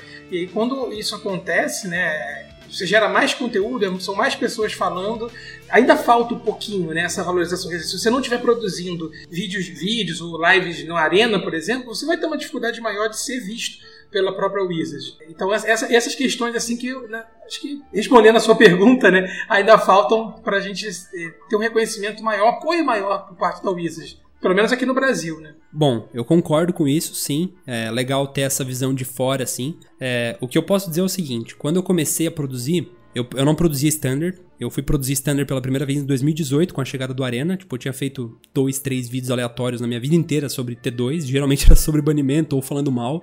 Tem vídeo meu que, tipo, por que, que eu não gosto de Standard, sabe? Tem, tipo, vídeos chamados a isso que você pode imaginar o quanto a Wizards não gostou, né? Eu sei que eles não gostaram. Por muito tempo, eu fui pro- eu produzi conteúdo sobre coisas que não era o que a Wizards queria que tivesse produção de conteúdo. Então, porra, o maior canal na época era um canal de Pauper, velho. Tipo, os caras não estão nem aí pro Pauper, né? Na época estavam ainda menos. Então, pra eles não era interessante, ah, o que, que a gente ganha, sabe, ajudando o André, tipo. Por muito tempo, assim, isso começou a mudar lá pra 2016, quando eu fui é, eleito lá embaixador de Magic, etc. Isso mudou um pouco a partir de lá. Mas até 2016, eu, eu não tinha reconhecimento basicamente nenhum da Wizards, sabe? Tipo, eu, ia, eu era chamado pra uma Comic Con ou outra, mas eu ia trabalhar, não ia como o André do Motivo, eu ia como alguém que sabia Magic e podia ensinar pessoas, tá ligado? Eu ficava muito frustrado, assim, de que, porra, mano, tipo, eu tô aqui, todo dia tem vídeo, me esforço, sou, sabe, alguém que eu me considerava, tipo, me considero importante na comunidade de alguma forma, dou meu sangue, meu suor nesse troço aqui, e a empresa nem pra me reconhecer, sabe? É uma coisa que me deixava muito chateado, velho. E aí, em contrapartida, eu via criadores de outros jogos recebendo um monte de coisa e presente. Eu pensava, cara, o que, esses caras fizeram pro Magic pra receber e eu não recebi, tá ligado? Essa era a minha mentalidade na época. Como é que eu resolvi isso naquele, naquele período? Eu pensava, mano, eu vou desistir, tipo, vou desistir de, de, de tentar a aprovação da Wizards, porque isso acaba me impedindo ou me bloqueando, tipo, na hora de fazer um vídeo xingando algum formato, xingando entre aspas, porque eu nunca fui de É, xingar, sim, né? Mas algum vídeo, por reclamando, exemplo, né? É, um vídeo falando mal de standard, por exemplo, ou é, opinando negativamente sobre algum produto, eu sempre ficava, mano, mas se eu falar isso aqui, eu vou estar mais longe ainda dessa porta, eu, tipo, eu vou estar dando uma, vou estar trancando com mais uma fechadura essa porta que eu já vejo fechada, tá ligado? Mas aí, com o passar do tempo, eu pensei, mano, foda-se, eu vou fazer o conteúdo que eu quero. Se um produto for ruim, eu vou falar. Se um produto for bom, eu vou falar. E vai ser a minha opinião. E se a Wizards não quiser me apoiar por isso, whatever, eu não, não quero apoio também de uma empresa que só vai me apoiar quando eu fale bem, tá ligado? Então, eu falei, eu vou buscar a aprovação do meu público e não da empresa. Porque assim eu garanto que eu vou estar sempre acompanhado, tá ligado? Foi essa mentalidade que eu tive na época. Ah, depois, com o passar do tempo, eu fui recebendo alguns convites e coisas e etc. E o canal foi crescendo e etc. E foi funcionando. Por um bom tempo, assim, eu me sentia de lado, tá ligado? Porque eu não ganhava nada, não recebia nada, nenhum convite, nenhum presente, nem nada. E, e me sentia até, tipo, um pouco injustiçado, tá ligado? Hoje eu vejo que, cara, às vezes eles, eles mandam pra um canal que não é de Magic não pra mim, porque o canal que não é de Magic vai trazer gente pro Magic. E eu, eu já tô ali fazendo meu vídeo todo dia, independente de eu ganhar ou não, tá ligado? É, hoje eu, eu, eu enxergo de uma forma diferente. O conselho que eu posso dar pra vocês é que vocês continuem fazendo o trampo de vocês, tipo, da forma honesta que vocês fazem, é, fidelizando o público e pensando no público, assim. Porque se a gente for esperar algum movimento da Wizards, esse movimento pode vir amanhã ou pode nunca vir, tá ligado? Tipo, às vezes a gente acaba se privando e deixando isso tirar um pouco o sono, tá ligado? Foi uma coisa que aconteceu comigo, assim. Então, é, seria esse meu conselho. só pra dar uma conclusão nisso, é- é, a gente fica meio desmotivado, chateado, porque como a gente produz pro Pauper e já não tem aquela, né, aquele carinho da Willy, aquele afago, aquele abraço no final do, do dia, né, a gente se sente, como você falou, de lado, né, porque a gente vê os outros produtores, quer dizer, tem produtores que fazem Pauper, mas fazem Legacy, Modern, Standard, Arena, não sei o que, um monte de outras coisas. Mas quando você escolhe um que já é subjugado, vamos dizer assim, parece que tá mais distante ainda a nave mãe. Às vezes dá uma desmotivada, mas você tá certo, como você falou, é continuar fazendo o nosso e não buscar a aprovação da, da Wizard, mas buscar do público e de É, mano, porque assim, ó, buscando a aprovação do público, eventualmente você cresce tanto que é impossível eles te ignorarem, tá ligado? Vai ter um momento em que o Monarchs vai ser grande o suficiente pra que, mano, não, não tenha mais, tipo, mano, eles- a gente é referência nisso aqui, a gente é, é o único que fez isso aqui, então eventualmente essa- esse reconhecimento ele tem que vir por tabela, sabe? E é o que eu falei, se não vier da Wizards, tem do público, e o público no final das contas é o que importa, tá ligado? A Wizards nunca pagou uma conta minha, tipo, eu ganhei ali uma bandana de Kaldheim, mano, foda-se, tipo, isso não paga os meus boletos, tá ligado? Isso é legal, é um reconhecimento, fico feliz. Mas, mano, o que paga os meus boletos é a galera me assistindo todo dia ali, tá ligado? É essa galera que tem que estar perto de mim. É isso aí, porque o cliente é o nosso maior patrimônio.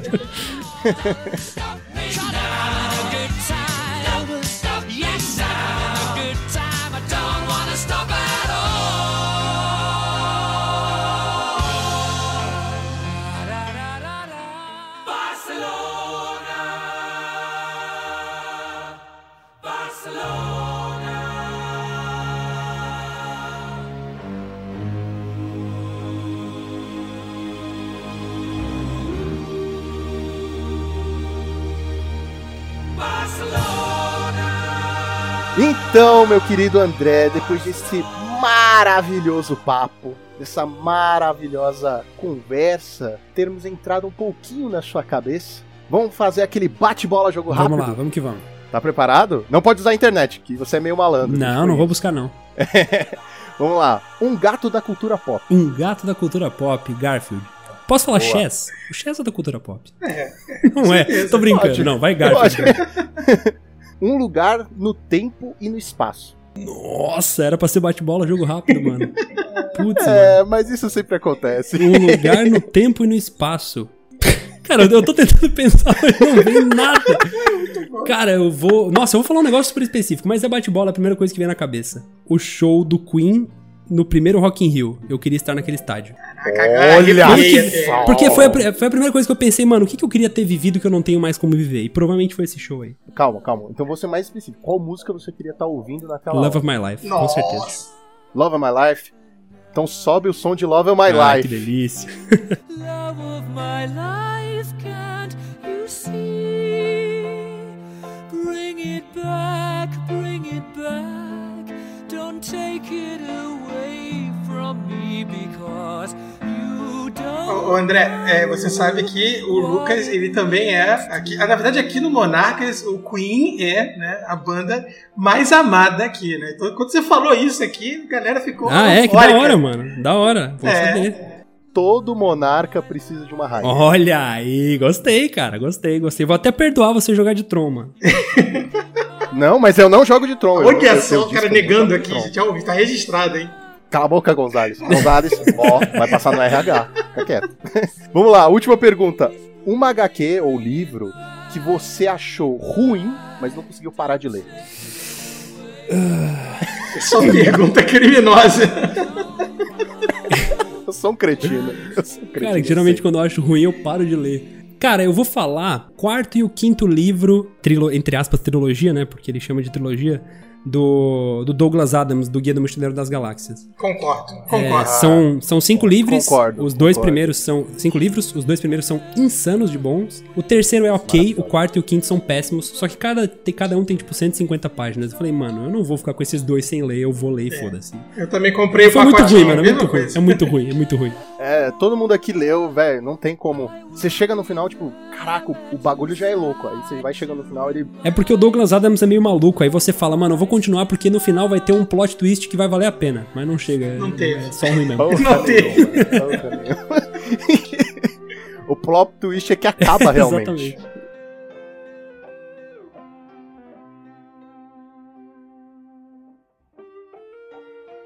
André, antes da gente encerrar de vez, você quer fazer o seu jabá? Opa, com certeza. Bom, primeiro, queria agradecer aí vocês pelo convite, foi muito legal esse papo. Espero que o pessoal que ouviu curtiu ali. Pra quem não me conhece, ou pra quem me conhece também, meu nome é André, eu tô ao vivo de segunda a sexta-feira na twitch.tv barra MTG. Eu faço majoritariamente arena, mas volta e meia eu pego essa pool pauper que eu mencionei durante o episódio aí e organizo as cartas, monto algum deck, então podem ficar à vontade pra seguir por lá. No YouTube, vídeo todos os dias também, youtube.com.br motivo 2. André Manente em todas as redes sociais, menos no TikTok, não uso TikTok. e, e é isso, cara. Obrigado pelo convite, foi muito legal. Quando quiserem chamar de novo, seria uma honra. E valeu pelo papo aí. Maravilhoso! Esse foi um papo muito bacana. André, muito obrigado. O convite aqui pra você voltar fica de pé. A gente gostou muito da sua presença. Foi um papo incrivelmente insano. Espero que você também tenha gostado e que possa voltar mais vezes, certo? Perfeito. E é isso aí, galera. Você conhecia o motivo? Não? Então corre lá no canal dele para ver esses vídeos maravilhosos. Não se esqueçam de curtir todas as nossas mídias sociais também. Estamos no Instagram, Twitter, Facebook, YouTube. E TikTok. Então. e TikTok. Olha que filha da mãe. então já sabem, né, pessoal? Fim do turno, Draw do Monarca!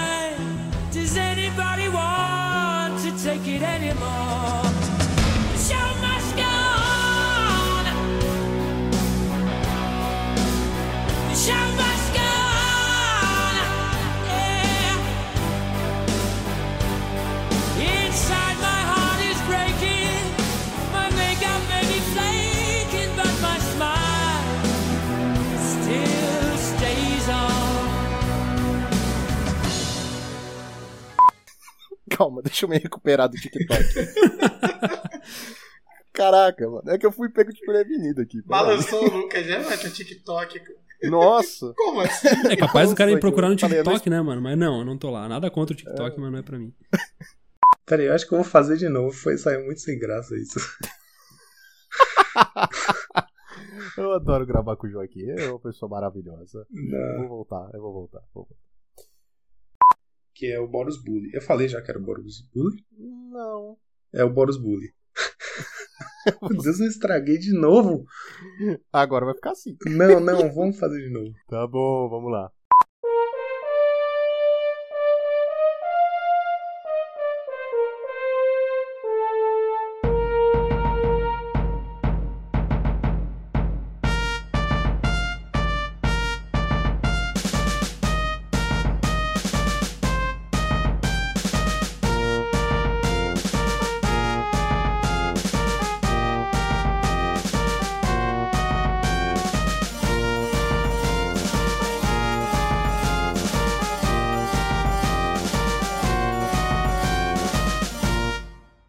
Esse podcast foi editado por Monarques MTG Produções.